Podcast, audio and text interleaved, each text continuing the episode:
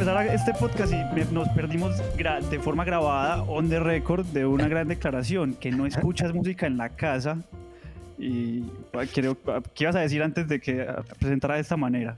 No, pues eh, lo que decíamos, pues el futbolista, pues seguro eh, en su tiempo libre no quiere jugar fútbol, juega todo el día, eh, pero precisamente pues no soy amante de la radio hablada y ahora pues precisamente del podcast porque no, no, no escucho música. Mm, incluso eh, hay una historia interesante y es que en los últimos casi ocho años no tenía equipo de sonido en la casa. Y, hace, y hace un par de años... 32 años. No te... Casi, casi los, en, en la casa, obviamente. Entonces, hace como dos años me hice una tarea súper desde el juicio, pues como no, tengo que comprar un equipo de sonido para poder escuchar en la casa, un equipo de sonido normal para poder saber cómo es la ecualización de una casa, no, no, eh, cómo suena un equipo de sonido normal de casa. Eh, dos años y estoy diciendo que dos años, hace dos años lo compré, hace un año lo tengo montado en Mercado Libre y nadie me lo ha comprado, entonces ya, ya lo bajé.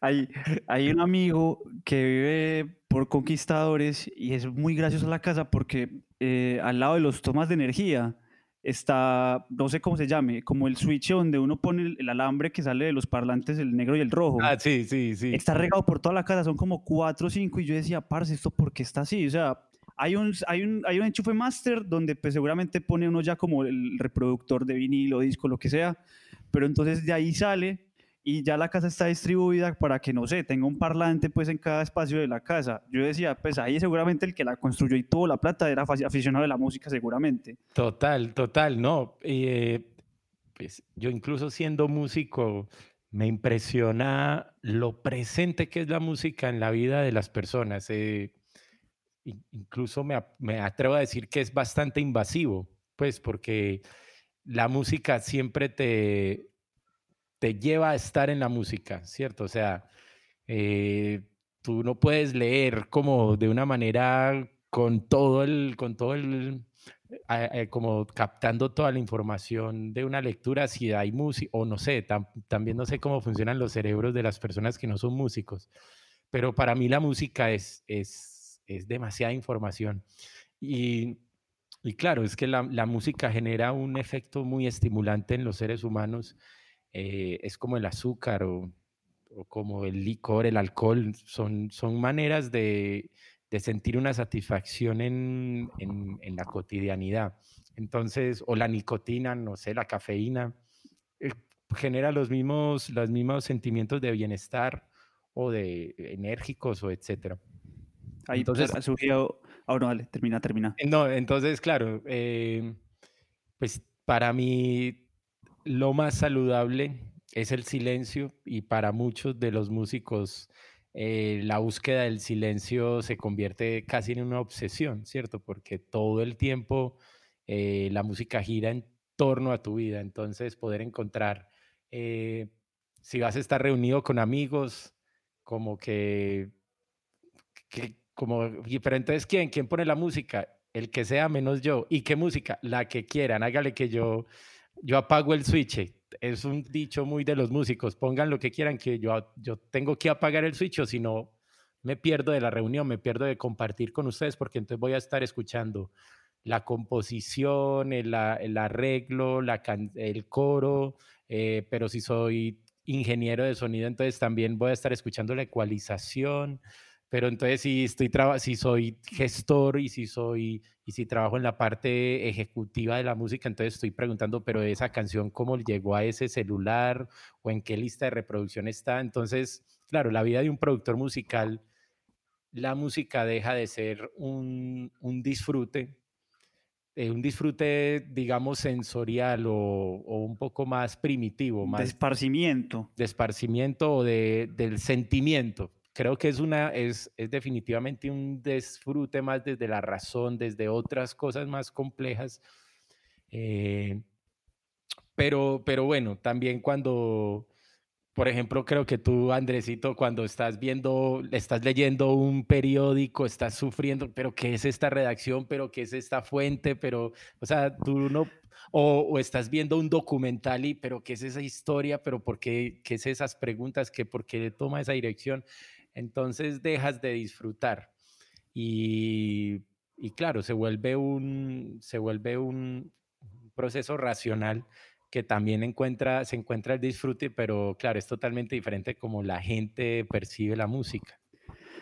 Igual ahorita que, que te iba a como interrumpir que, que llegabas como el tema del silencio, no quería ser cliché pues, pero, pero creo que, por eso creo que lo voy a tomar desde el lugar del en vivo, de la canción Silencio de Drexler, de que es muy loco, había tocado en el Metropolitano, es muy loco esos 5 o 6 segundos de silencio que el tipo hace en un teatro lleno y uno como, Okay, porque la gente está en medio de la canción y está como, ok, estamos ahí, estamos conectados, estamos en, en, en, la onda. En la onda. que te corta todo y es un silencio y que igual sigue siendo pacífico.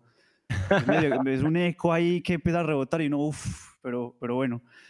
Juancho, vamos eh, con las Mira, ahí, qué pena, ahí para la gente que nos está escuchando, por ejemplo, hablando del silencio, para la gente que nos está escuchando, eh, les recomiendo una obra excepcional que hizo un compositor norteamericano en los años 60 que se llama John Cage y esta composición se llama 433. 4. la, la, escuché. Entonces. no es el mismo que se sienta en un piano y no hace nada. Eso. Entonces el piano. Eh, eh, pero ojo, atención, es una obra para piano. Sí. entonces, la persona llega, se sienta en el piano, pone la partitura, la partitura dice 433, eh, compositor John Cage, y tiene un silencio de 4 minutos 33, el, el pianista se sienta, pone un, cronómetro 433 y está en silencio y al 433 apaga, apaga el celular. Eh, cierra, cierra la tapa, hace la venia se despide y la gente aplaude, aplaude. Yo no me acuerdo dónde fue que vi eso, pero sí, sí recuerdo bastante. bueno que haya estado acotación. Juancho, vamos con las preguntas que le interesan a la sociedad. ¿Cómo es tu relación con la remolacha? Bueno, la remolacha me parece una verdura maravillosa, un tubérculo maravilloso. No sé si la gente sabe, pero por ejemplo, eh, la caña de azúcar realmente es un invento muy nuevo tiene, unos cuantos 500 años, pero por ejemplo, eh, la caña es un, es un, caña de azúcar es, una planta que solo crece en el trópico y solo, solo gracias a la conquista de América tuvo la posibilidad de existir a como, a como, como existe hoy. Pero lo que la, la, la, lo que la gente no sabe muy bien es que la manera de endulzar en los países estacionarios es la remolacha. Un, el ejemplo más común es que la Coca-Cola en, en, Europa, en España, en Francia, en, en, en, Alemania se hace es con remolacha. El endulzante no es la caña de azúcar, sino... ok ya después podremos decir que endulzas la vida de la gente con música, pero eso lo dejaremos para otra sesión. Y la remolacha, pues es, es el apellido del sargento remolacha. O no sé si la risa tuya viene porque nos dañaste a todos como la idea de, ah, la Coca-Cola es con remolacha, verga. es, es, precisamente el juego de, del sargento remolacha. ¿Tienes em, ese dato cuando te pusiste el apodo o no? No, no, no, no, no, no. Realmente fue, fue un juego, fue un juego de eh, que es como un juego que tiene que ver con el mundo imaginario de Puerto Candelaria. Eh, como bueno, ¿cuál es el líder en un pueblo tropical? Realmente la fuerza, la fuerza bruta, la fuerza pública, eh, la, digamos, la, justicia siempre es, el, es, es, es llevada por, por, por, las armas, más que la acción de hecho, creo que la, así es eso. Entonces, la acción de hecho. Entonces decidimos que en Puerto Candelaria, pues realmente el que, el que controla el pueblo como el líder es, un, es una persona que viene de la Fuerza Armada, un sargento. Ahora, un sargento, el sargento no es un general, no es un comandante, el sargento es un rango medio, es un rango entre las directivas, pero y, el soldado raso. Eh, pero precisamente por eso tiene la manera de comunicarse con, con sus soldados rasos, con, sus, con el pueblo. Y, y, es, un, es un sargento que se negó rotundamente a la guerra. Prefiere mil veces estar tocando acordeón o, o le, fascina el, le fascina la chaqueta de, de sargento, pero, pero para tocar es el acordeón o para, para tocar el piano. Y la remolacha es un juego como que viene también de como el Sargento Pimienta de, de los Beatles. Okay. Entonces son como unos personajes que ya, ya existen en la, digamos, en, el, en la mitología urbana desde, desde hace mucho tiempo. Y, la, y, la, y digamos que es muy bonito lo contradictorio de la remolacha. La gente odia la remolacha, la gente eh, genera... es polémica. Es polémica y genera, especialmente genera un choque muy fuerte de, risa, como de, de, el juego de Puerto Candelaria entre lo serio y lo ridículo viviendo al mismo tiempo.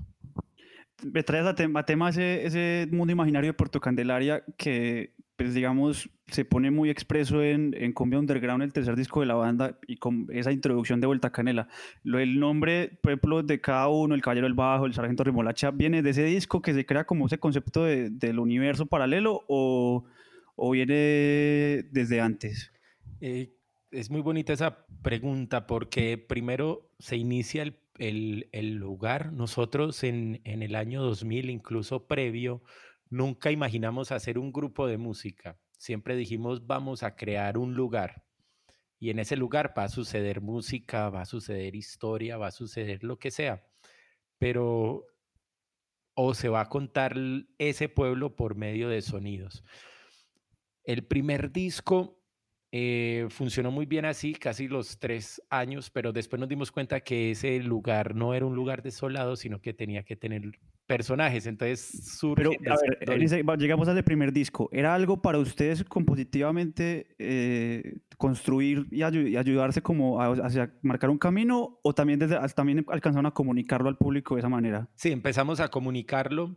Eh, desde la imagen, desde la fotografía del, el, perdón, la ilustración del, de la primera portada, que es un lugar hecho a mano en óleo, un lugar absurdo que tenía gestos de, de tropicalismos, tenía gestos macondianos eh, y tenía gestos, digamos, de Puerto Candelaria. Entonces sí comienza como netamente, a ver, es que cuando hablamos de hace 20 años, los referentes musicales prácticamente eran inexistentes.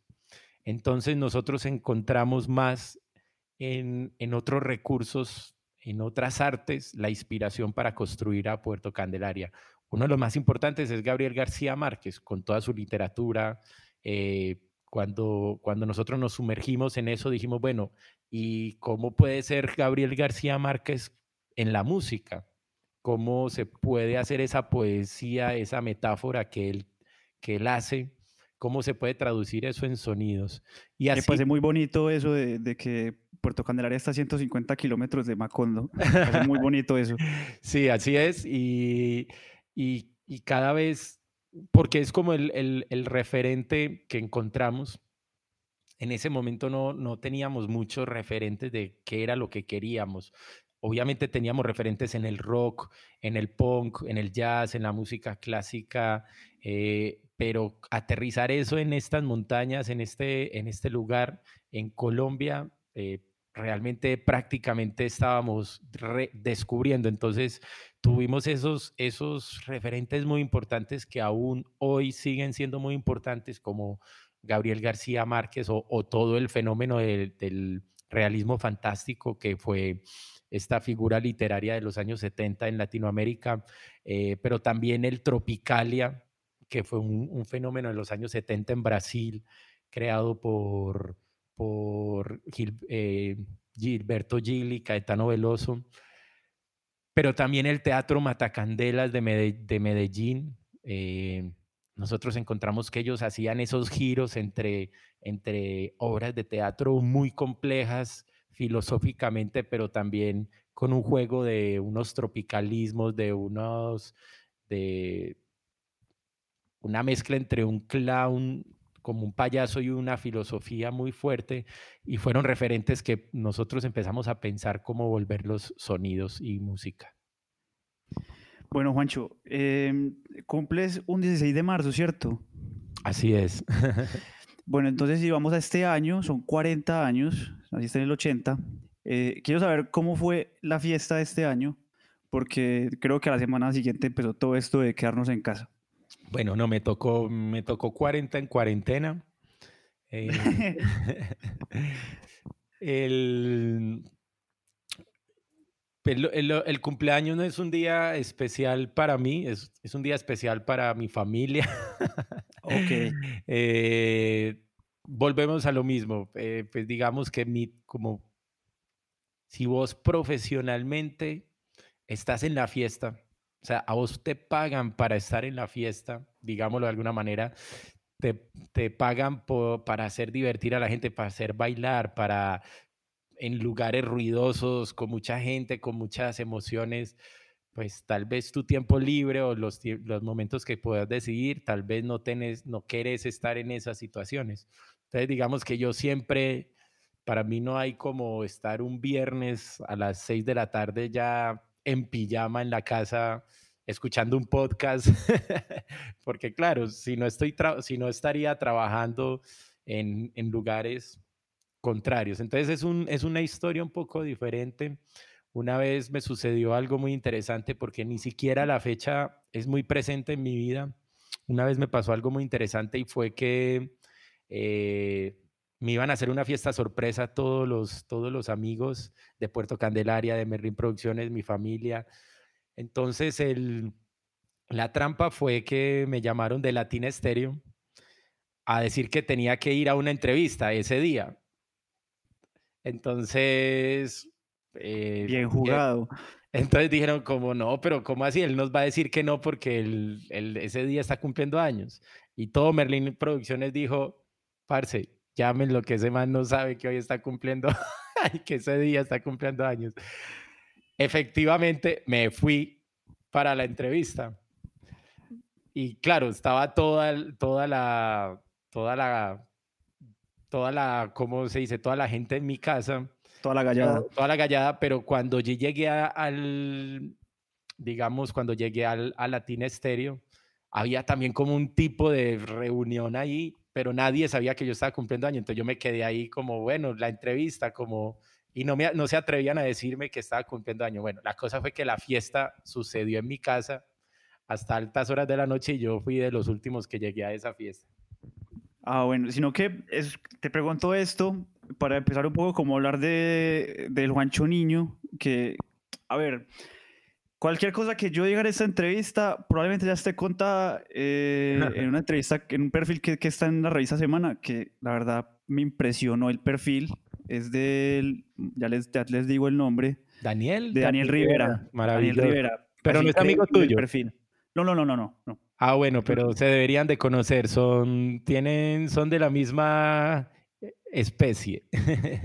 Entonces, para quien está escuchando este podcast y le gustaría leerse una especie de biografía no oficial de, Juancho, allí está bastante claro. Te lo pregunto porque eh, se habla mucho de ese tema de las fiestas que organizaba tu padre y pues ahí donde creo que también hay un contraste en, en, el, en el, cómo ahorita de pronto no, no sé si, no es que no disfrutes, pero digamos que evitas un poco ese tipo de espacios o cómo sería la, la cuestión.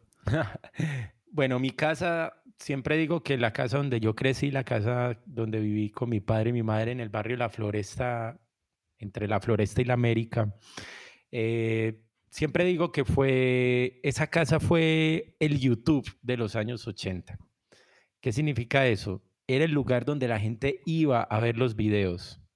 Si es una situación bien interesante. Eh, precisa, mi padre era arquitecto, profesor de arquitectura de la Nacho toda su vida, pero... Allá con un dato ahí. Leí que hizo algunos eh, edificios pues, o, lugares bastante icónicos de la ciudad, pero digamos que no encontré, pues no sé si puedes como referenciarnos alguno para tenerlo como en la mente. Sí, digamos que él, él empezó con unos conceptos muy adelantados en el momento de, de urbanismo como un urbanismo sostenible y, no invasivo. Y dentro de esos proyectos, pues uno de los más reconocidos es la Villa La Burra. Mi padre fue el, el, diseñador de, de, la Villa La Burra, precisamente como urbanizaciones eh, sin cercas, con mucha naturaleza, que la gente pudiera recorrer con, con el agua. Eh, el agua caliente de la Villa La Burra es con paneles solares y estamos hablando del 78 eh, de construcción, en el año 78, finales de los 70. Entonces, digamos que mi padre cuando me preguntan, bueno, ¿y, y, y él qué te enseñó? Tal vez esa conciencia de lo social desde una cosa totalmente abstracta como la arquitectura, los cálculos, el diseño, eh, la ingeniería, cómo uno, incluso desde eso, desde un ladrillo, desde un cálculo matemático, puede aportarle a la sociedad.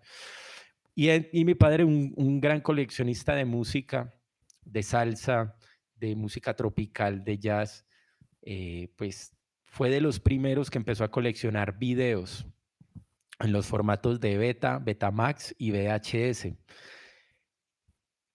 Hay unas experiencias que todavía las tengo en mi cabeza muy presentes, siendo yo casi un bebé, un niño muy pequeño, pero era mi casa llena de músicos, amantes de la salsa, melómanos, periodistas, que veían por primera vez a Héctor Lavoe en un, en un video que podían tener todos los, todos los, los acetatos, todos los vinilos de él, se sabían todas las historias, pero por primera vez lo veían. Le ponían voz, le ponían cara a una voz. Lo, claro. No, la cara la tenían porque tenían la carátula. Ah, claro, la carátula. pero el movimiento. Los gestos. El movimiento. Y por ejemplo, el desconcierto de todos al ver que Héctor Lavoe bailaba súper mal. Otra como, pero ¿cómo así? El gran cantante de la salsa ahí no se mueve, no tiene sabor para moverse, es un palo ahí totalmente quieto. Y, esas, esas experiencias eran muy impresionantes.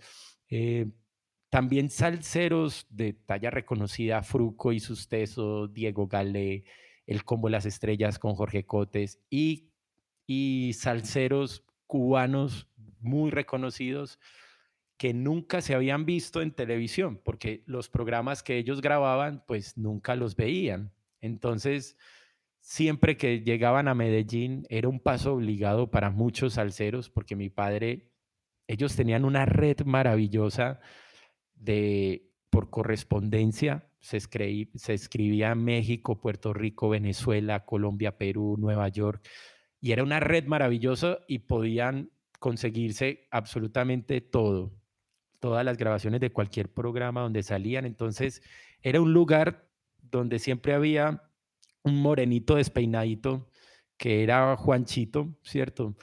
Eh, en una reunión de siempre músicos, periodistas, de gente eh, en la música. En una reunión de esas, había en mi casa había un piano de mi padre, pues mi padre más o menos chancleteaba ahí piano, pero no, no era, tocaba más acordeón vallenata, era algo que más le, gustaba. Y una vez ese niño, ese crespito de tres años, que apenas decía papá, mamá, un par de palabras más, se montó en el piano y empezó a tocar. Es, entonces, eh, desde ese día, como pues tú, el destino me marcó y no tuve la posibilidad de, de hacer otra cosa, sino desarrollarme como, como pianista y músico. Uno siempre escucha el concepto de niño prodigio pero tú que lo vivenciaste, ¿qué es, cómo se siente, cómo es el, exterior social de uno? Pues porque de alguna forma siempre se habla como de que el niño prodigio que tiene las luces encima y, y pues digamos que vuelve y juega. No estoy diciendo tampoco algo con ese descubrimiento, pero porque ya lo has contado bastante, el tema de, de la obligación que, que tuviste pues de alguna forma con tu padre o el tema del piano, pero quiero como indagar en ese concepto de niño prodigio y cómo lo fuiste como desarrollando con el tiempo? Desde ese momento, lo que recuerdes hasta hoy, pues viéndolo como en retrospectiva. Bueno, em, eh, digamos que muchas, eh, muchas personas han, eh, me han invitado a conversar o escribir o, o, entrevistarme sobre, sobre este debate desde, desde psicólogos, periodistas, como, bueno, porque yo en ningún momento sentí esa genialidad y eso es como lo, lo más extraño, ¿cierto? Pero, por ejemplo, ¿se alcanzó a comprobar con algo? ¿Hay un estudio que, que te diga, y lo es? O digamos que es el talento pues, que uno va viendo pues, como de alguna forma. El, problema es que si existió o si ha existido, tal vez yo lo he tapado con mucho trabajo. Entonces no hay un punto donde yo encuentre como, no, es que esto solamente sucedió por la genialidad, ¿cierto? Porque eso está, digamos que si tengo alguna facilidad con la música, eh, se puede solapar muy fácil con, con una obsesión que, que se sale de los límites en trabajo y en estudio, ¿cierto? Entonces, eh, digamos que esa siempre es, es la, la, la, gran pregunta. Y pues, spoiler, pero quiero comentar en este momento que desde hace tres años se viene rodando un largometraje documental de, de la historia de Juancho Valencia, se, eh, se, llama Juancho Valencia y el Sargento Remolacha y precisamente es esa dualidad entre Juancho Valencia, eh, la persona aterrizada que, que, decide que su genialidad no existe, sino el estudio que se niega rotundamente a la genialidad y se entrega al, al, al estudio obsesivo. Y el sargento Remolacha, que es el, el, el, el genio, el, que está totalmente fuera de, de una realidad. Entonces, pues digamos que ya se lleva como haciendo eso, pero definitivamente creo que es una combinación de tener una facilidad, de haber nacido en, la casa apropiada por el apoyo de mis padres eh, y pues por mm, adiciono, pues por haber crecido en la casa de un profesor, ¿cierto? Que pudo, eh, pudo sacar lo mejor metódicamente de, de mí frente a la música. A partir de ahí ya uno, digamos que, que te quiero preguntar puntualmente, ¿en qué momento aceptaste? Porque digamos que ya hablaste ahorita un poco como de un destino que no pudiste cambiar y que no sé si pues, te demoraste en aceptarlo, pero, pero ¿en qué momento llegaste como a decir, ok, puedo convivir con esto y, y si en algún momento por mentalmente o algo tuviste la posibilidad de irte por otro lado eh, o definitivamente, como, pues, como te digo, pues aceptaste esa realidad? Bueno, yo creo que no he aceptado. ok, bien, chévere. Eh, sí, y creo que esa es la magia. Eh, es, otra, es otra gran... es otra falsedad la, la, percepción romántica del compositor. Siempre creemos que el compositor está mirando los pajaritos, mirando hacia la lontananza y se inspira y salen unas canciones maravillosas. El trabajo de composición es un trabajo increíblemente doloroso. Es una lucha muy fuerte con, con tus pensamientos, eh, es una mezcla muy interesante entre la inseguridad total de, pero yo por qué estoy haciendo esto, yo quién soy para, para componer esto, pues, un mamífero más, ¿por qué está haciendo esta canción? Hablas de dolor y, pienso en ese concepto del disco como hijo y el parto que es como lo ponen los artistas. Lo, lo, se asocia mucho a eso porque realmente es un trabajo doloroso de, de inseguridad, de ego, están peleando las dos cosas. Eh, no, es una cosa, no es una cosa fácil. Eh, no estoy justificando, pero puedo entender siempre cuando los compositores, no, no los cantantes o los intérpretes, los compositores entran en esos, eh, pues en vidas muy oscuras, porque precisamente es una mezcla entre inconformidad y placer al mismo tiempo muy fuerte. Entonces, podría decir que, gracias a, que nunca he estado conforme con, lo que me tocó en la vida, gracias a eso la música que hago sucede. Es uno de los motores más, más interesantes. Eh, o la manera de percibir la música, la manera de percibir el país, la sociedad, es gracias a, esa, a esa incomodidad. Eh, hubo un momento importante que fue cuando cumplí 17 años eh, y ya pues a los 18 años tenía que estudiar una carrera. Y le dije a mi padre que no quería estudiar música. Ojo, yo a los 18 años, a los 18 años yo ya llevaba, eh, yo ya llevaba casi 12 años estudiando música eh, en, un, en un proceso que se hizo en la Universidad de Antioquia, que era como una especie de, de bachillerato musical desde los ocho años, todos los días, después de que yo salía del colegio, todos los días yo iba a la Universidad de Antioquia a estudiar música hasta las seis de la tarde. Eran tres horas de clase. desde los ocho años hasta los, hasta los 17 años. Y antes de los ocho años. Horas? Sí. sí, desde las dos, no, más, cuatro horas, dos, desde las dos de la tarde hasta las seis de la tarde. Eh, eso fue desde los ocho años hasta los 17 años. Y desde los tres años hasta los ocho años estudié en una academia de piano clásico muy importante en la ciudad que se llamaba el Taller de la Música. Unos, unos profesores magníficos que aprecio con mucho amor.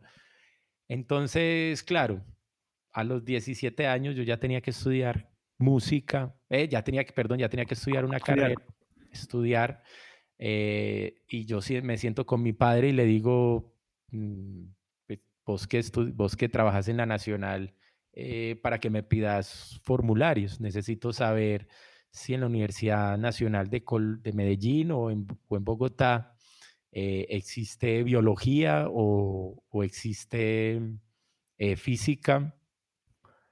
eh, o arquitectura. y mi padre tajantemente... Bueno, un perfil que, que la posibilidad también de artes plásticas.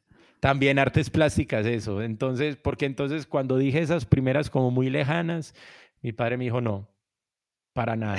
Entonces yo le dije, bueno, entonces, artes plásticas, me dijo, no. Eh, entonces yo le dije, bueno, y entonces, y me dijo, no, o estudia música o se va de la casa. Fue la, la única pelea real que tuve con mi padre en, toda, en todas nuestras vidas. Eh, ¿Pero por miedo a enfrentarlo o porque ese fue el momento de, de, de, enfrentarse para eso? Pues creo que él de alguna manera fue como, vení, pero es que vos sos muy bueno para esto y ya eh, sos muy bueno. Ya, yo ya tenía una carrera profesional en la música, ¿cierto? Yo ya estaba girando con una agrupación que creé de músicos profesionales a los 13 años que se llamaba Timbalaye. Cuando yo estaba, yo me acuerdo que aprendí a, a, dirigir orquestas era una, una, agrupación de 14 músicos con músicos de agrupaciones. Come mierda, de, de, de, de, agrupaciones de salsa profesional de, la ciudad. Yo tenía 13 años, me acuerdo que estaba aprendiendo a factorizar en séptimo en el colegio. Eh, y estaba ya dirigiendo pues una, una banda que estaba haciendo unas cosas muy impresionantes. Entonces, digamos que pues fue un confrontamiento de, de, mi padre de entender que, pues que ya, pues que, que el mundo tal vez iba a perder algo bonito si yo renunciaba a la música, ¿cierto? Entonces, fue, se hizo un, poco de acuerdo. Eh, mi padre pues hace una estrategia maravillosa que me dice, bueno, pues a ver, hagamos una cosa. Si, si ustedes, si tuviéramos toda la plata, Juanchito, si tuviéramos todas las posibilidades, ¿usted qué le gustaría estudiar? Entonces yo le dije, bueno, hay dos cosas que me, me maravillan. La primera es cine en Alemania. Me gusta mucho eh, la, la, técnica que se aprende en Alemania en el cine. Eh, y me gusta mucho la escuela de clown, de payaso que hay en Holanda. Mi padre tragó, tragó y de una manera totalmente amorosa, siempre se lo voy a agradecer, me dijo, mira, hagamos una cosa, estudia un año música en la universidad. Si definitivamente no te funciona, si eso no es, vamos a hacer todo el esfuerzo posible para que, para que puedas viajar a otro país a estudiar, ya sea cine o clown o, o ciencias o otras cosas. Entonces, Así sucedió. fui la primera promoción de la Universidad EAFIT. En ese momento coincidió en que la Universidad EAFIT estaba lanzando su carrera todavía sin edificio de música y fue un momento maravilloso.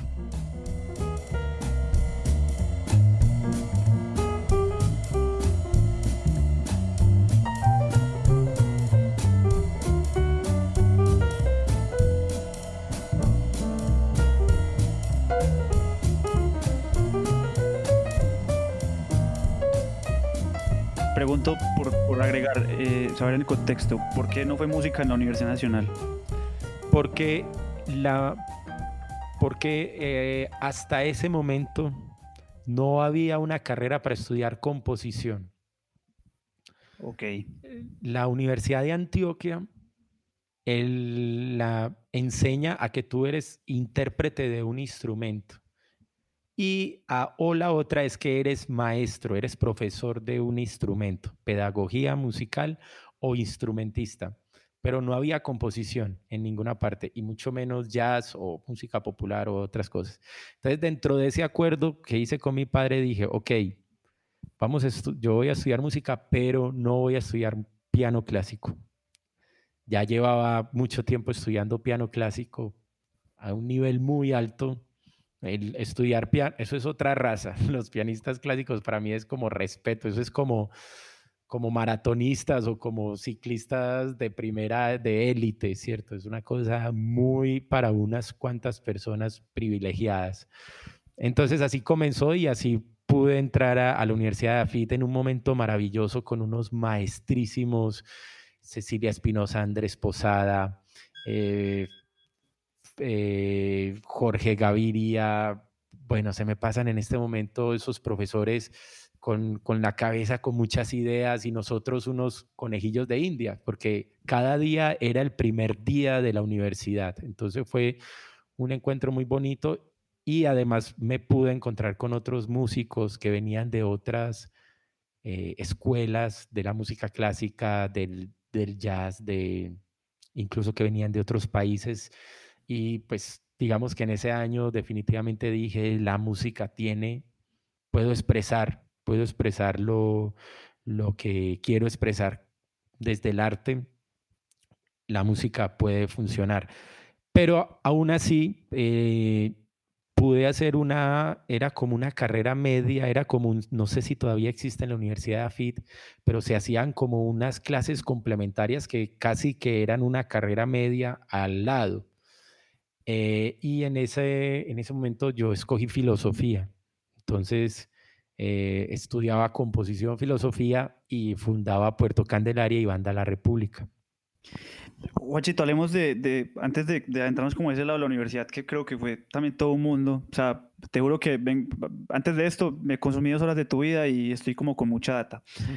Eh, la disciplina, creo que ya has dicho un punto clave con el tema de que, de, de que tu papá era profesor no sé si de ahí venga o, o de dónde crees que viene como esa, pues la disciplina que es algo que es muy difícil de adquirir, pero y precisamente en un tema como el artístico, porque pusiste vos de que, de que el artista también se, se, se pone en ese lugar como de, de, dejar que venga o que haya alguna iluminación de un insight que me, que me, que me dé como las, las claves para, para hacer una obra.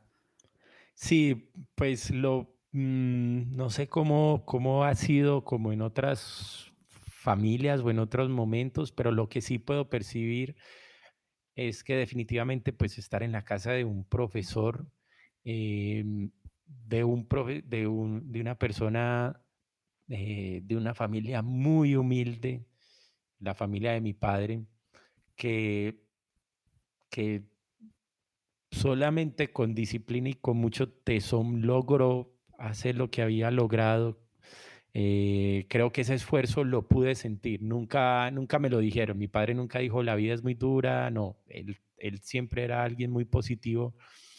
Pero creo que sí pude encontrar como, como ver que la realización de la vida estaba íntimamente ligada a la palabra disciplina. No la palabra disciplina, eh, esa, en ese color que no nos gusta, que es como... El color gris. en el color que no nos gusta, aburrido, de, no, en, el disfrutar el obrar, ¿cierto? Como la disciplina de, de los oficios, la disciplina que tiene un carpintero para, para limar y limar y limar hasta conseguir la horma de, ese, de esa pieza de madera o de, del el que trabaja con el, con el acero, el cerrajero. Es una cosa de, tú entras en un estado, en un estado totalmente pleno, en el, la satisfacción de lograr de la idea que tengas en la cabeza. O tal vez no de lograrlo, sino de hacerlo, de hacerlo, de, de cumplir los pasos y creo que es algo, algo muy... Estar lo más cerca posible también. Estar lo, lo más cerca posible.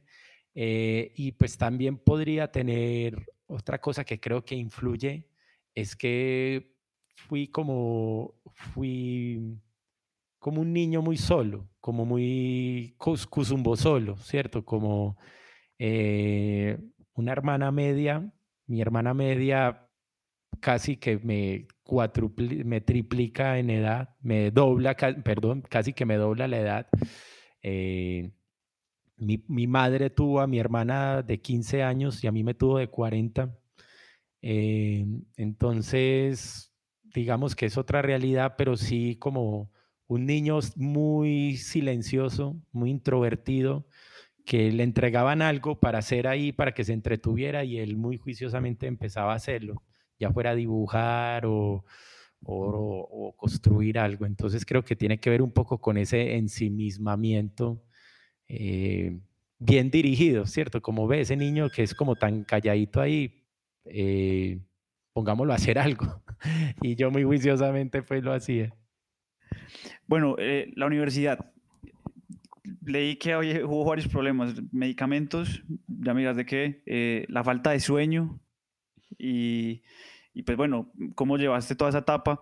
Porque quiero también llegar a algo y es cómo conoces a Eduardo, o sea, porque llegan a un punto en el que se conectan y, dicen, hey, montemos una banda los dos, porque pues llevan 20 años los dos juntos haciendo, pues aguantándose también un poco y, queriéndose mutuamente eh, en un proyecto de vida. Sí, bueno, hubo un momento de mucho, de mucho estudio, de mucha entrega a la música y por alguna razón es algo muy extraño decir, pero por alguna razón en algún momento dejó de existir el sueño en mí. No, nunca tenía sueño. Eh, era una, es una situación, o sea, la bella durmiente le fue muy mal, pero el, feo despierto es otra historia que no se ha contado. Entonces, claro, el cuerpo muy rápidamente se deterioró. Se deterioró eh, una persona totalmente activa, pues saludable, en cierta, pues como deportista, mm, como con sin hábitos eh, adolescentes, nada, pero definitivamente entregado a la música. Entonces. ¿Qué entrenabas? Eh, mm, en esa época, no, realmente después de esa crisis como médica fue que empecé a utilizar el deporte como, como eh, para curar la obsesión de la música. Pero, contemos con que en esa época era sano, o sea, tampoco era que tuvieras algún problema, pues como algo, no sé. Ni con drogas, ni no, no, era totalmente sano, pero dejé de dormir. Y recuerdo que, que mm, en algunos momentos caía agotado a las 9 de la noche y dormía hasta las 11 de la noche y me despertaba a estudiar y a estudiar y a estudiar y a estudiar.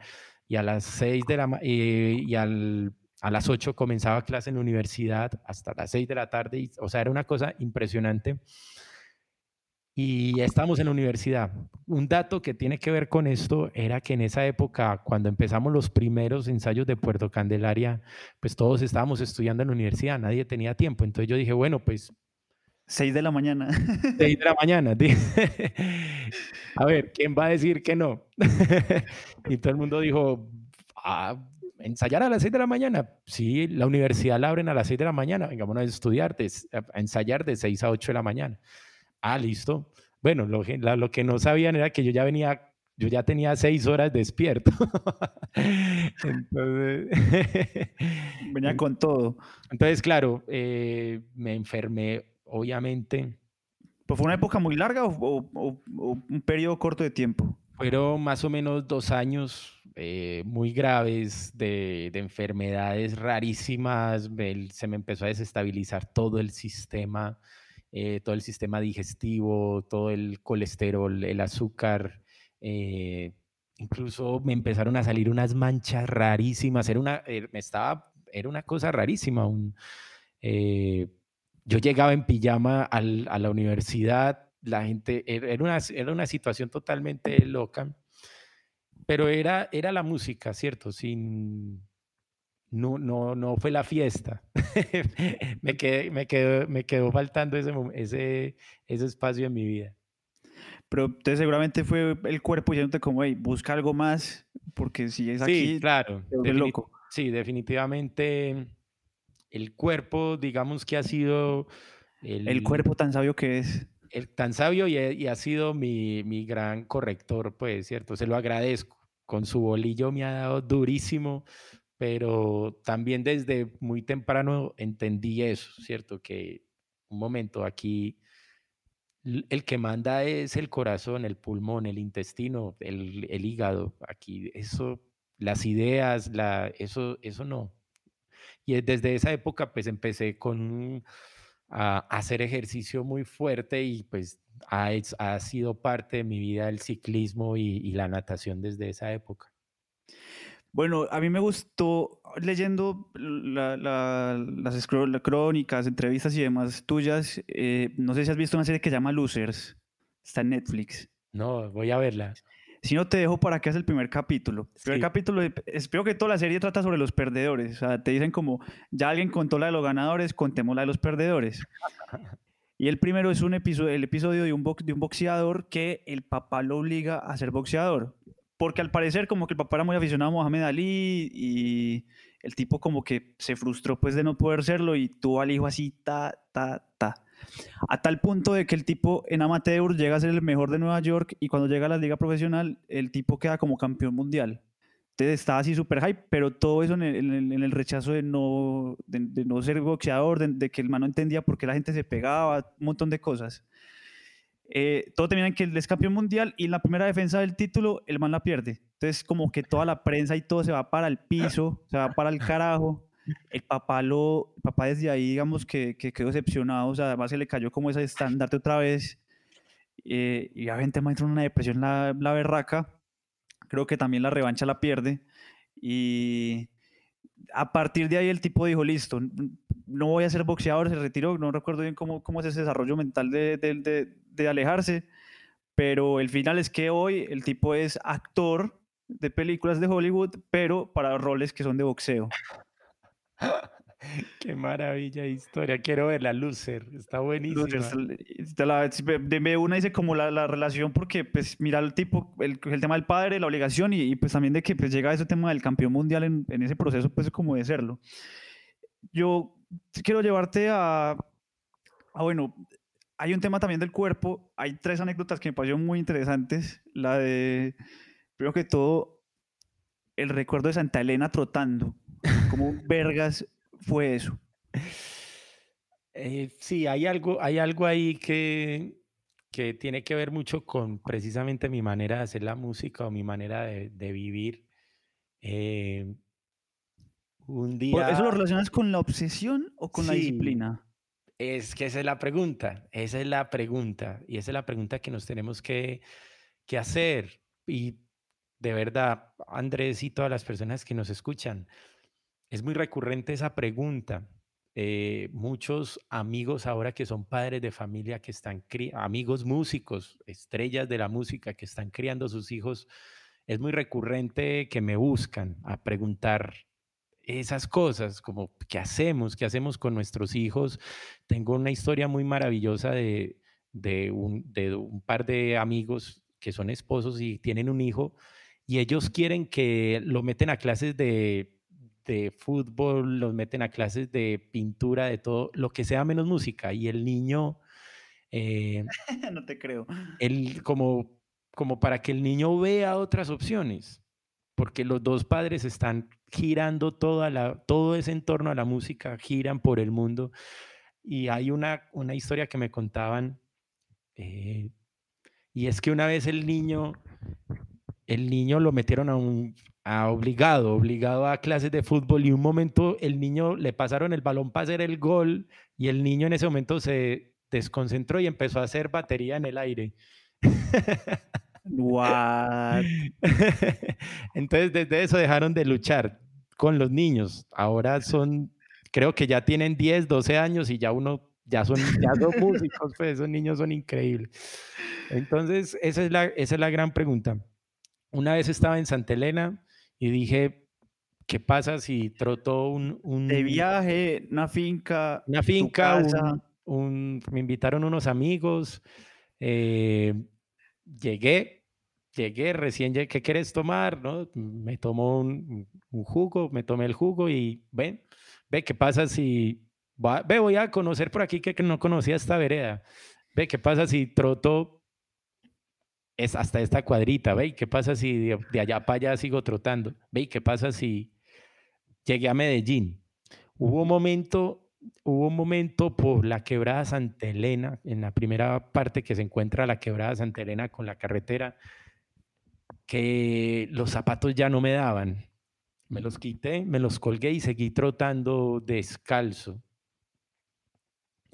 Eh, hasta que, claro, a las 6 de la tarde llego yo a mi casa y a Medellín. a Medellín eh, y claro, pues yo había dejado el celular, había dejado el carro en el que había subido, había dejado todo allá, ¿cierto? Entonces, claro, los amigos súper preocupados y yo no, no sé, empecé a trotar y Forrest Gump ahí pues.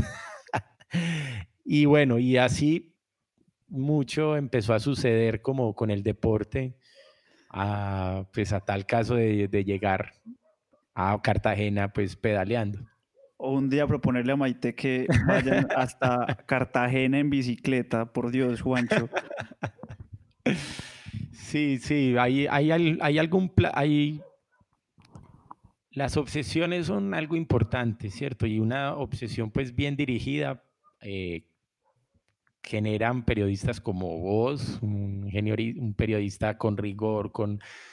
Y eso la, y eso la sociedad lo, lo premia, ¿cierto? Pero, pero definitivamente las obsesiones es cuando se sufren. se sufren y, y, cuando están mal encausadas, pues nos generan un sufrimiento muy grande a nosotros y también pues a la obsesión, la, obsesión del poder que, que, la obsesión del poder. a los políticos. O, de, o del dinero o la obsesión pues tantas cosas tantas cosas por las que todo en eh, eh exceso es malo.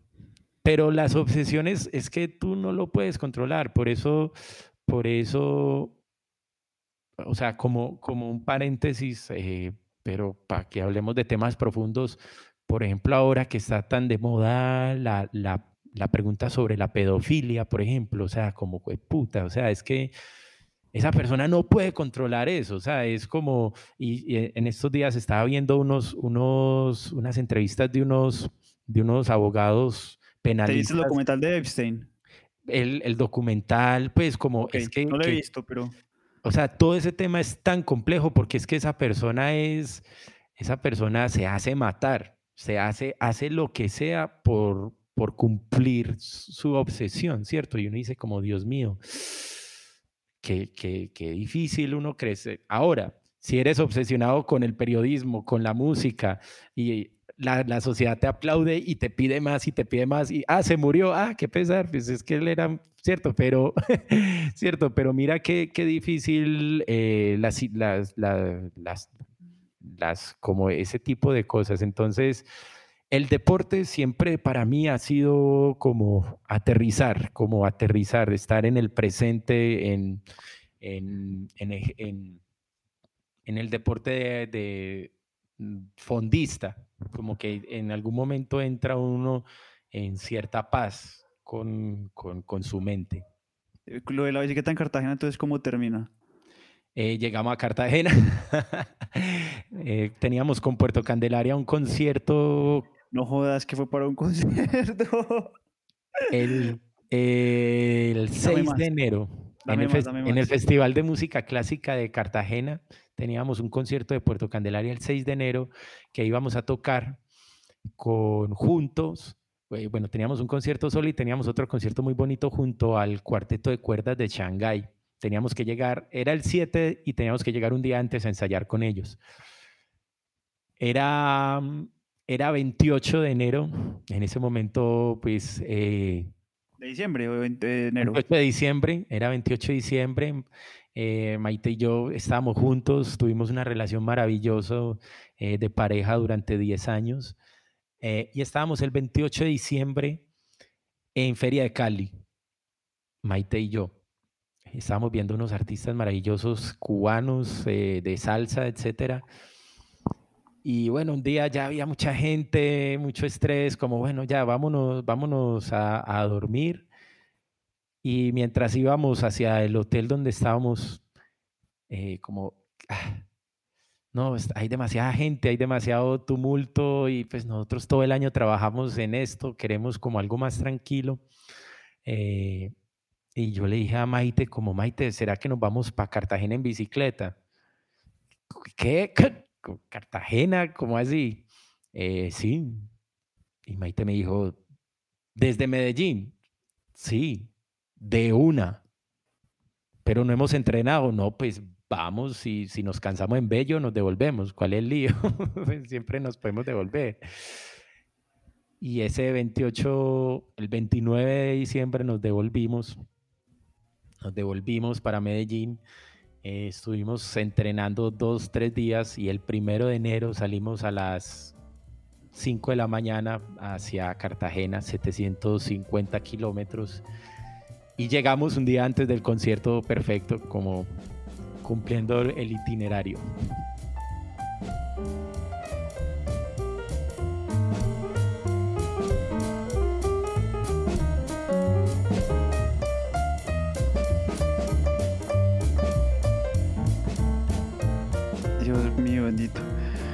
Eh, ahorita, ahí pues, te voy a hacer la pauta completa porque creo que te va a gustar la serie. En esa serie de Losers hay un episodio en la cual un tipo hace como una maratón, no me acuerdo dónde es, creo que es en unos desiertos, el man se pierde, o sea, ya como, está como ocho días perdido en el desierto, hasta que llegan a encontrarlo. Pues con lo que implica estar en el desierto, hasta llega a tomar orinas de, de murciélago para, para poder estar hidratado. O sea, otra vuelta. Y al final es como el tipo, después de esa experiencia, se alejó de toda la familia y, y el man decidió correr. O sea, su vida en este momento es hacer, ser maratonista por disfrute, porque esa, la, la- en la que él se pierde y la que va todos los años es como un, mon- es un exceso. Llega, llega a punto como de, de ser muy exigente y, y todo el mundo dice, parce, o sea, y hablan de como ese fenómeno de, de- de la mente, de por qué esa gente termina como en ese tema de correr y correr y correr. Ya te vení la serie completamente para que la veas. Total. Eh, bueno, Juancho, eh, Puerto, Puerto. la verdad, Puerto, hemos hablado mucho de ti, pero no hemos hablado del puerto. Eh, hoy para ti, ¿qué significa Puerto Candelaria? Porque me quedaba preguntando mucho en, en esos inicios me queda la duda de, de cuál fue el primer disco que grabaste, o sea, pero no tanto de Puerto, sino como, como, como Juancho Valencia, que hiciste parte. Eh, y, el, y el por qué Puerto hoy continúa, pero alrededor hay un montón de proyectos que, que están alrededor, que, que te hacen feliz, que, que, te que mantienen muy orgulloso, pero Puerto es, es como ese hijo consentido que sigues teniendo y, y- y le experimentas con él. Ese laboratorio, creo yo. Sí, pues Puerto Candelaria 20 años después eh, sigue siendo una gran pregunta. Eh, ¿cómo, cómo, cómo hacer ese grupo? ¿Cómo, cómo es la canción? ¿Cómo realmente siguen siendo preguntas? Puerto Candelaria nace en el año 2000. eh, Puerto Candelaria nace en Cuba, en el, en el 99 me encontraba en Cuba y realmente casi toda la música que, o me atrevo a decir toda la música de ese primer disco de Puerto Candelaria, yo la compuse en un patio en Cuba, en una casa.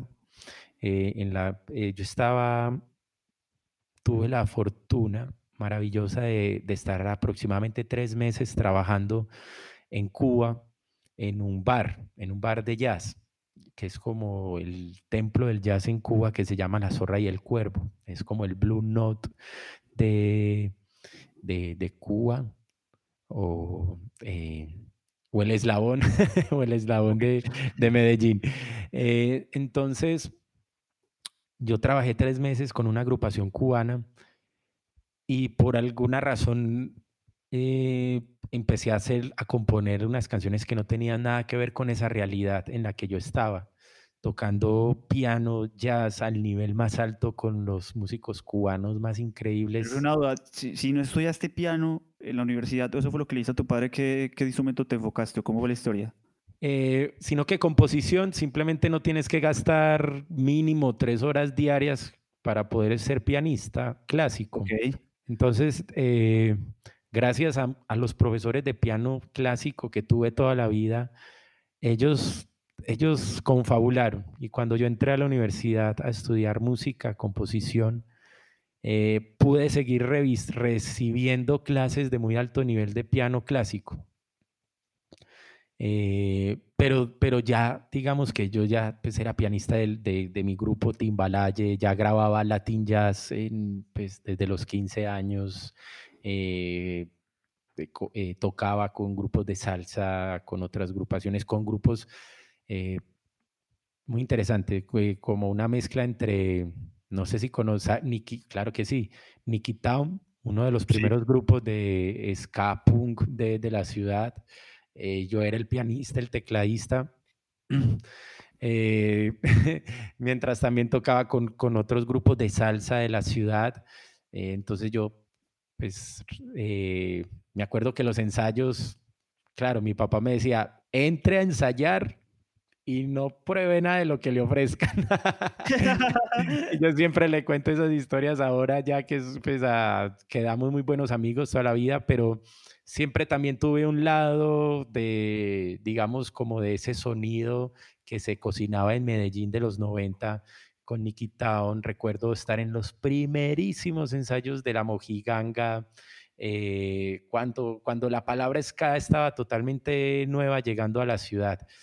Eh, pero, pero digamos que pues estaba también en las orquestas tropicales, estaba en, en los pueblos, me iba, los fines de semana me llamaban de agrupaciones de música tropical, de El Loco Quintero, el- como La Estrella, Los Graduados, como, hey Juanchito, eh, llamar a mi papá, hey, del niño, de, de nosotros nos llamo el niño y lo ponemos a tocar y estaba siempre como en ese tipo de, de- de- de situaciones. Entonces Puerto Candelaria comienza... eh, en mi Pero me cabeza, quedé con la, me quedé con la duda de la, uni- la universidad. Si no fue el piano, entonces, eh, que, o ¿cómo hacía? Pues no, no me quedó claro como ese tema del, del instrumento en la universidad, o sea, en, en- en la clase. los compositores no tienen que estudiar, No tienen no, instrumento, ok. no tienen. Hacen listo. como un complemento, como un, un piano funcional, pero yo sí seguí pues toda mi carrera estudiando piano a un nivel muy alto. Hasta Listo. que ya más o menos en la mitad de la carrera yo dije, no más, ya, yo quiero tocar piano como yo quiero. eh, y precisamente ahí sale, sale toda esa manera de rebeldía de Puerto Candelaria, en, en ser Volvemos a totalmente Cuba. contrario. Volvemos a Cuba, en, en ese mundo virtuoso del Latin jazz, del jazz, de la adolescencia.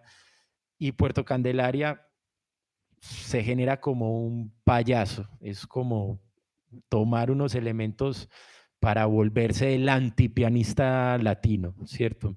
Al cual todos me perfilaban y querían, ¿cierto? Como incluso hoy todavía ya ven, yo ya en mi etapa adulta recibo comentarios de personas de, pero si vos eras el próximo Michel Camilo, el próximo Chucho Valdés, el próximo Gonzalo Rubalcaba, ¿por, ¿por qué no lo hiciste? ¿Por qué te pusiste a hacer esas canciones desafinadas de jazz, esas cosas todas locas?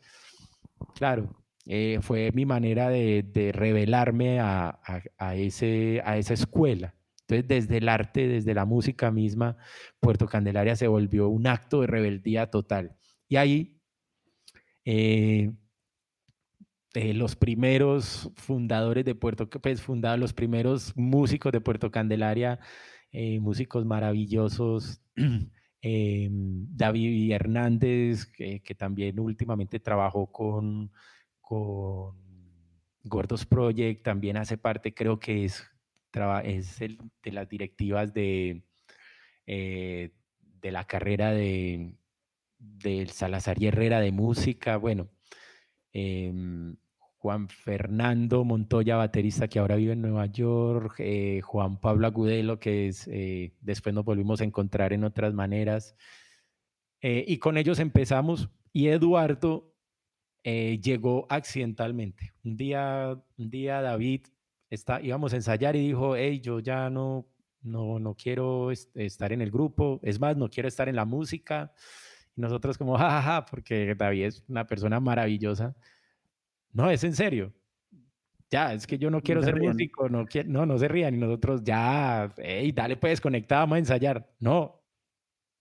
Y agarró su bajo y se fue. Y nosotros teníamos el primer concierto nacional que era en el Festival del Teatro Libre de, de, de Bogotá en el año 2000 y, literalmente sucede así. Nosotros yo salimos del aula de la universidad donde estábamos ensayando a ver si David se estaba escondiendo en alguna parte que era un chiste o algo. Y, y efectivamente vimos cómo se iba saliendo del bloque de música de Afit y se iba yendo y en ese momento iba entrando Eduardo. Pero lo conocías por las clases, no, nada, alguno De, los, otros del grupo. Nada, nada. Yo había visto a Eduardo una vez antes que fue jugando fútbol. Eh, en ¿Todavía juega? El tenis, él, él ahora juega ah, muy bien, él, él, es un, él es un tenista frustrado, realmente él es un tenista. Ah, bueno. Eh, pero nos encontramos jugando fútbol una vez, de ahí pues como mucho gusto Eduardo, mucho gusto Juancho y nada más.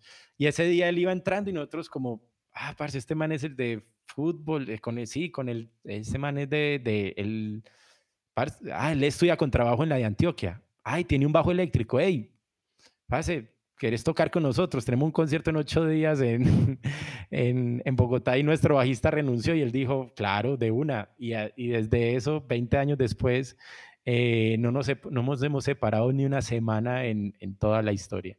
Hasta la pandemia. Hasta la, de manera virtual, pues estamos trabajando y grabando, pero, pero seguimos. Yo podría decir que en 20 años con Eduardo, si comprimimos todo lo que hemos hablado, podría ser dos días. Somos personas, em, como decimos, él es dos días mayor que yo, él es del 14 de marzo. no puedo creerlo. Y, Eduardo y yo estamos conectados en otro nivel. No, no, tiene, no, no, estamos, no está en las palabras, no está en... eh, hemos estado 20 años con dos miradas, nos conectamos absolutamente y es para mí es, es un regalo de la vida haber encontrado personas como Eduardo y personas como Merlin Producciones en, en mi vida.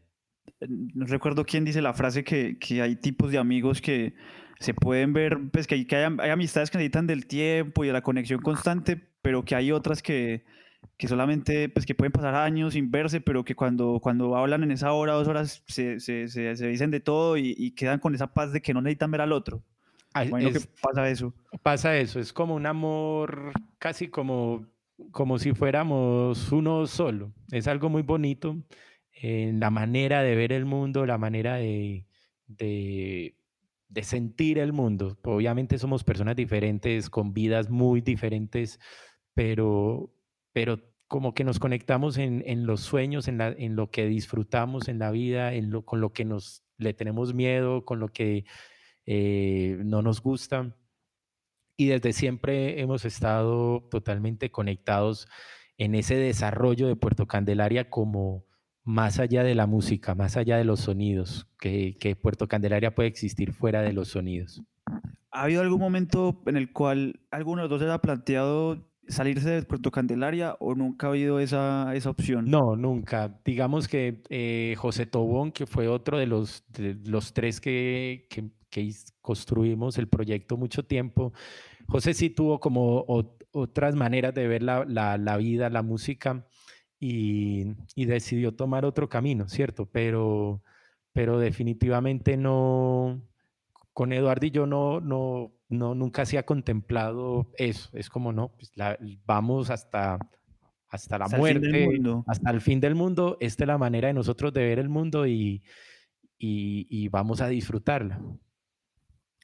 Juanchito, yo quiero como que, primero que todo, ponerle a la gente en contexto. Vamos a hablar de música, pero yo poco más generales. Y me gusta mucho tu estado de WhatsApp. Un 11 de junio de 2018 pusiste Latin Grammy Winner. ¿Qué significa para ti el Grammy?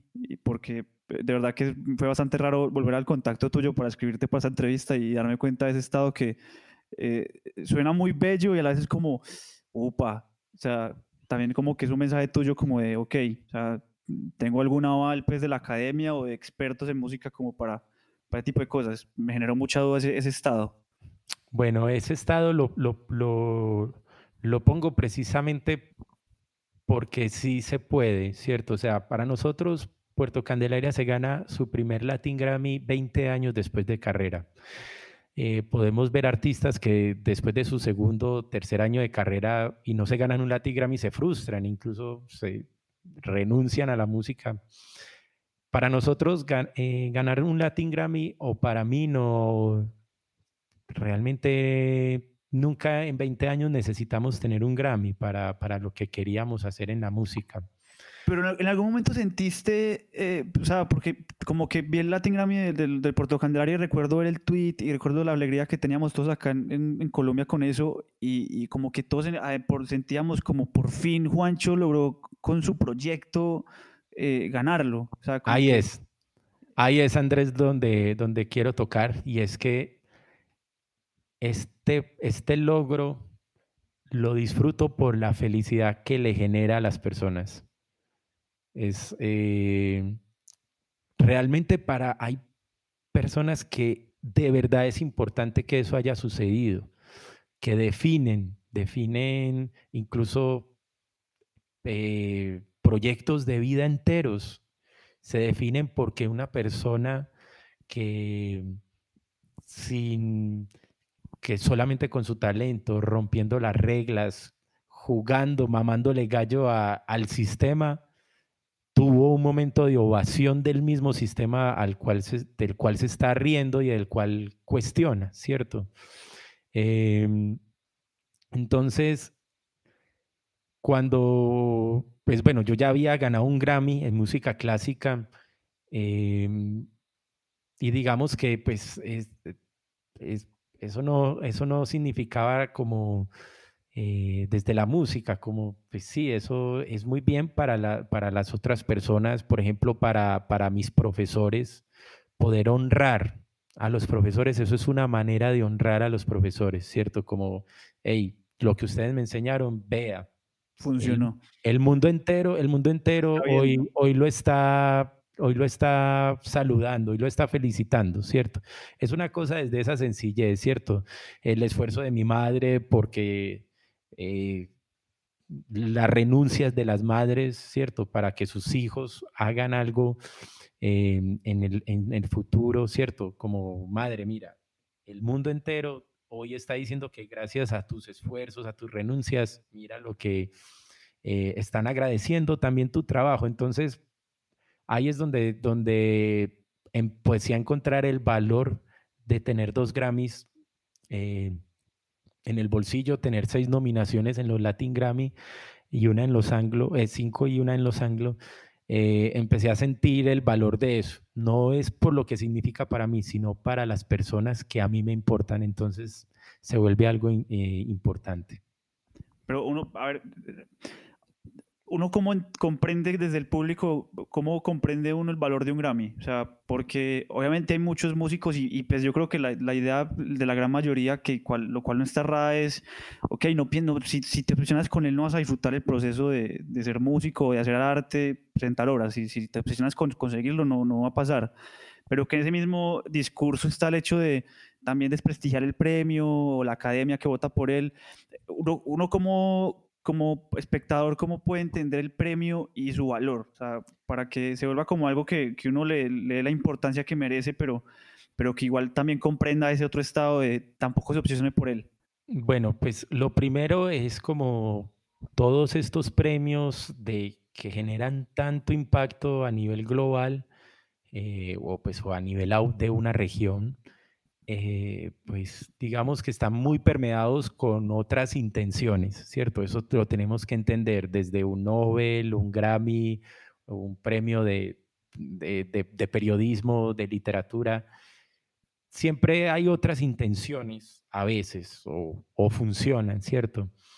Em, entonces, ¿cuál es el valor de qué fue lo que sucedió al Puerto Candelaria ganarse un Grammy? Es como fue posible que, que unánimemente miles de productores musicales, ingenieros de sonido, porque eso no es, eso no lo decide el público. Sí. Lo deciden especialistas, ¿cierto? Ni siquiera alguien como un profesional, no, tiene que ser un especialista.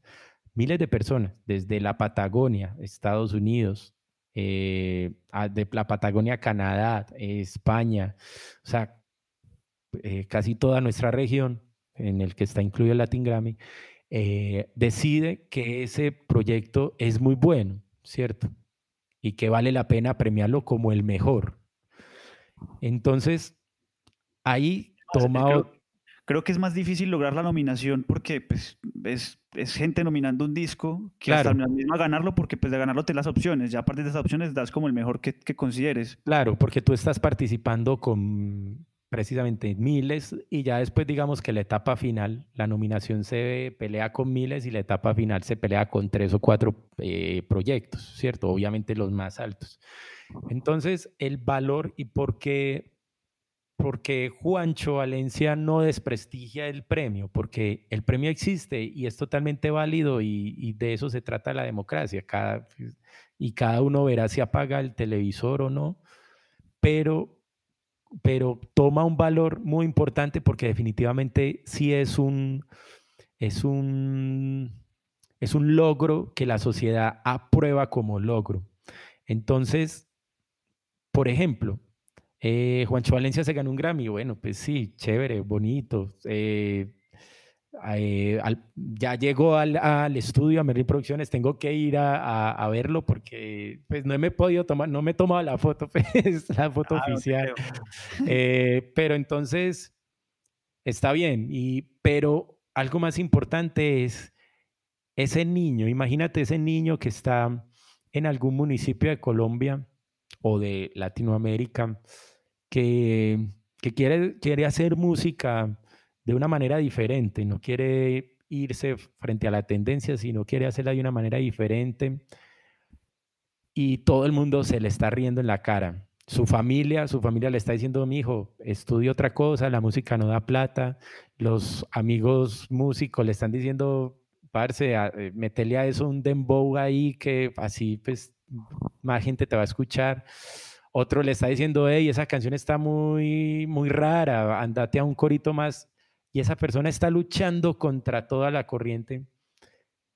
Hasta que el día dice, pero no, yo voy a seguir así porque miren que Juancho Valencia se ganó un Latin Grammy con Puerto Candelaria, ¿cierto? Ahí, en ese punto, en ese punto es donde toma el valor más importante y por el que definitivamente vale la pena por ese momento como esa arma de esperanza para que las personas se atrevan a tomar decisiones diferentes a las, a las comunes. Esta es una pregunta un poco rara. Eh, ¿El premio mejor artista o mejor álbum? Recuérdame. Mejor álbum, mejor álbum, sí. Eh, ¿Hasta qué punto crees que el premio fue también un poco por, por ese esfuerzo de tantos años que uno puede empaquetar y decir, ok, o sea, Puerto Candelaria, y, qué tanto valor crees que tuvo ese, ese disco que ganó el premio? Para ayudar también a la decisión. No, no, la, la, decisión de trayectoria no tiene tanta fuerza en la música. Eh, precisamente hay una, hay una categoría que se llama trayectoria y es una persona que tenga más de 40 años en la carrera musical. lo pongo más que todo en el sentido de que pongo el ejemplo que, que, recuerdo mucho el de Kendrick Lamar, que todo el mundo ha dicho como, uy, el, el Chupimpa Butterfly tuvo que ganar esta versión o este otro y como que, o también lo de Leonardo DiCaprio que dicen como, ah, le dan con el Renacido, pero pues la ah, verdad con otros, con otros premios, eh, te lo pongo en ese caso, ¿por qué sientes que ese disco tuvo esa posibilidad de ganarlo? Sí, no, definitivamente es una pieza maestra de, la música. Eh, pues obviamente suena incómodo cuando yo lo tengo que decir, pero, pero definitivamente yo solo y solo una parte de ese proyecto, los músicos, eh, cómo lo interpretaron, la ingeniería de sonido, eh, la carátula, o sea, todo era totalmente maravilloso en ese disco, una pieza como perfecta, ¿cierto? Em, entonces, creo que en ese nosotros somos muy pequeños para que una academia de, miles de personas digan, ah, no, pues que es DiCaprio, no, denle, hay que darle el, el, No, creo que somos muy insignificantes y por eso ahí es donde toma más valor, como no, es que solo se llegó porque el disco es bueno, no, no tenemos ni una posibilidad económica de hacer un lobby, de, ir a decirle por lo menos a la gente como, hey, miren esto tan bacano, eh, pues no, es lo que nosotros podemos hacer con nuestras redes, con... Entonces, eh, y otra cosa muy importante que también le dio que ese, premio tomara eh, un camino muy, muy grande, pues de suma importancia fue el momento coyuntural de las preguntas filosóficas y políticas que se generaron en, el, en esa entrega cuando, cuando el movimiento urbano eh, es, eh, digamos que se reveló al, al, decir, al decir eh, sin reggaetón no hay Latin Grammy, ¿cierto? Entonces eso generó unas preguntas maravillosas, fascinantes, unos debates eh, sobre, sobre qué queremos nosotros como sociedad latinoamericana. Eh, y, y, eso toma más fuerza. Entonces, digamos que cobra mucho valor cuando, cuando, digamos que la música que está pensándose como una transacción económica para enriquecer unas pequeñas corporaciones, no unas pequeñas, unas gigantes corporaciones de, de unas pocas personas, eh, cuando, cuando un Goliat de esos, cuando llega un, pequeño David y, solamente con música, pues le quita el puesto en la primera plana del periódico, ¿cierto? O de la noticia. Entonces, bueno, podríamos quedarnos hablando aquí mucho sobre, sobre ese, sobre ese eh, momento, pero lo que te puedo decir es que pues, después de, tener estos reconocimientos tan importantes, eh, la mayor satisfacción es poderle entregar esa satisfacción a, las personas que, amo y que quiero. Juancho, em, para ir cerrando un poco, eh, hablamos un poco de ese tema de escuchar música.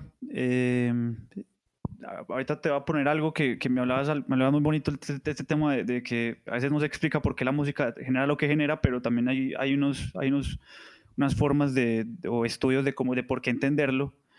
Eh, primero, te voy a plantear algo que, que, dijo Diego Manrique en el país que me quedó grabado en toda esta pandemia y era por, eso, por ese tema de, del, del, Spotify, de que bajó un poco como las escuchas al principio de todo esto.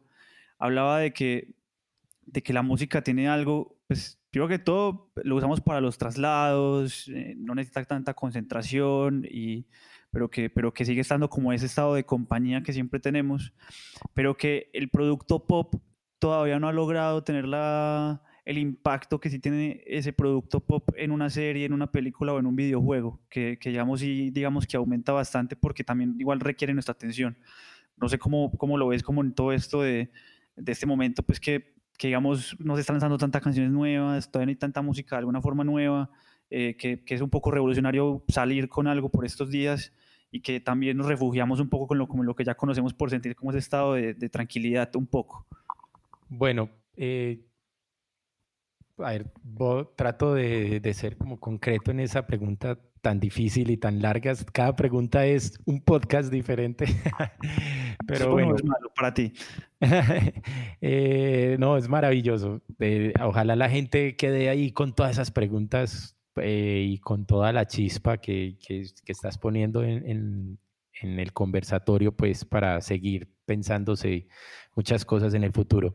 Mira, em, la, baja de, reproducciones en Spotify tiene muchas teorías y muchas maneras de verse, ¿cierto? Lo que lo que yo te puedo decir es que hay una saturación de música que no está buscando otra cosa más que vender, ¿cierto? Más que generar a como de lugar, yo invierto en esa canción y esa canción me tiene que generar una retribución económica. Y esa canción la puedo reemplazar por un celular, por, por, una, por una bebida, por una camisa, por lo que sea. Estoy utilizando la misma estrategia. Entonces, pasaron cosas muy bonitas y, yo lo he percibido así y, y, mi percepción se suma a todas las de otros análisis. Una es que estos momentos de pandemia pasó algo muy importante y es que la humanidad se dirigió, por lo menos un momento, porque ya todo cambió otra vez, pero por lo menos hubo un momento donde la gente se dirigió como sociedad, como conglomerado social, a lo fundamental, a lo importante, ¿cierto?